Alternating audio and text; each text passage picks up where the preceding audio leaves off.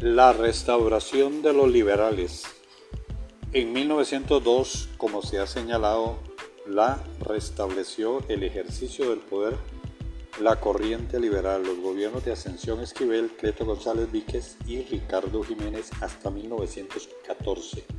Vendía a darle a Costa Rica la consolidación democrática de aquel proceso que se inició con lo que dimos en llamar la era guardia. Este periodo, como se ha indicado, se inició con la llamada transición de 1902, la cual por lo demás fue una muestra de lo que ha sido característico en el sistema costarricense. ¿Cuál es la negociación? La negociación personalista, no de partidos, sino de políticos, de persona a persona. Las dos elecciones subsiguientes, la de 1906 y la de 1910, también fueron ejemplos de ese tipo de manipulación política. Debo señalar aquí que a mi juicio no hay democracia política sino hay negociación y que la negociación entre dirigentes y entre partidos es parte indispensable del sistema democrático.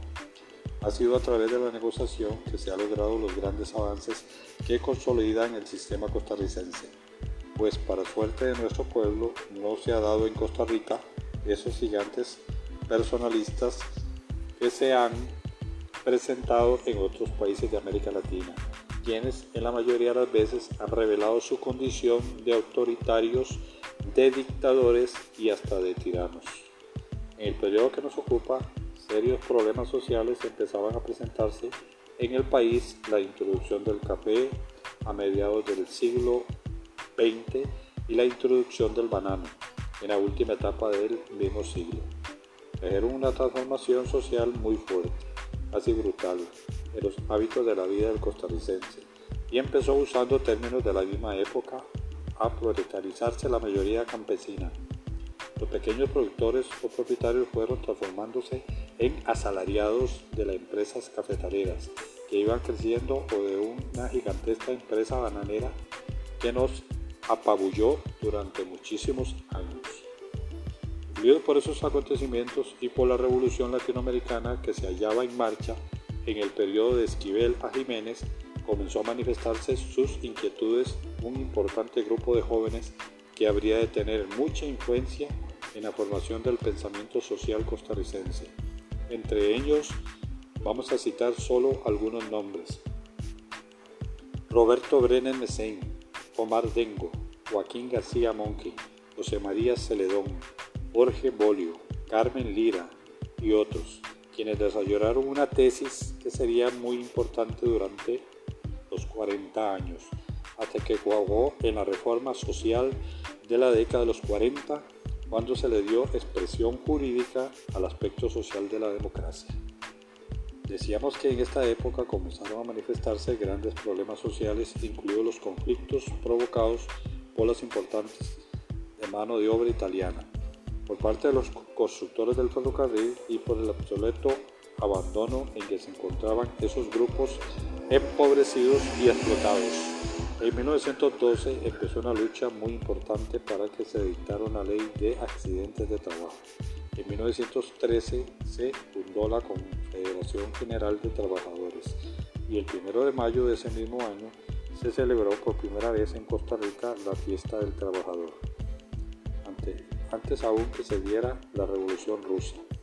Y cuando apenas se desarrollaron las primeras etapas de la Revolución Mexicana, los discursos de fondo en la gran concentración de ese primero de mayo estuvimos a cargo de Omar Dengo y Carmen Lira, dos figuras brillantes de nuestra historia política, que si bien no eran trabajadores en el sentido proletario, sí eran guías de la juventud como educadores.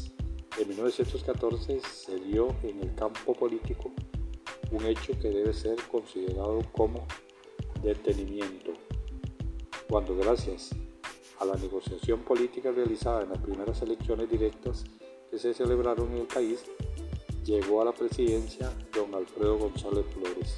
En esos comicios de voto por Máximo Fernández, líder del Partido Republicano, Carlos Durán, a quien apoyaba los principales del liberalismo y nuevamente por Rafael Iglesias del Partido Civilista. Los resultados dieron un 42% de los votos para Fernández y el 30% para Durán y el 28% para Iglesias. Como la Constitución exigía para ser electo más del 50% de los votos, resultó que ninguno de los tres podía optar a la presidencia. Sin embargo, entre Durán e Iglesias existía un pacto en el que ambos se comprometían recíprocamente a apoyar a aquellos que estuvieran más votos o que obtuvieran más votos. Ese pacto que hubiera dado la victoria al doctor Durán no se respetó e Iglesias trató de ponerse de acuerdo con Fernández para la, elección, para la elección que en ese caso debía pasar al Congreso. Sin embargo, no hubo manera de alcanzar ese acuerdo. Los candidatos querían una cosa y sus partidos otra. Había grandes odios acumulados en el curso de los procesos políticos anteriores. Intereses muy fuertes habían estado en juego e impidieron todo acuerdo. Inmediatamente antes de la elección del segundo grado que se había señalado para el primero de mayo de ese año de 1914, llegaron a la Casa Presidencial cinco diputados republicanos, entre ellos Federico Tinoco, había dejado de obedecer a Máximo Fernández, junto con 17 diputados de la papeleta del doctor Durán.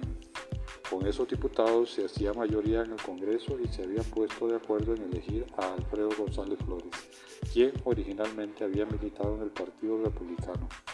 Se había opuesto a la componenda política de 1902 y era un incansable defensor de una tesis de tipo social, que empezaba a revolucionar el pensamiento liberal costarricense. Ante ese apoyo, el presidente Ricardo Jiménez siguiendo una tradición de la época, entregó los cuarteles a que la mayoría de los diputados convertiría en presidente.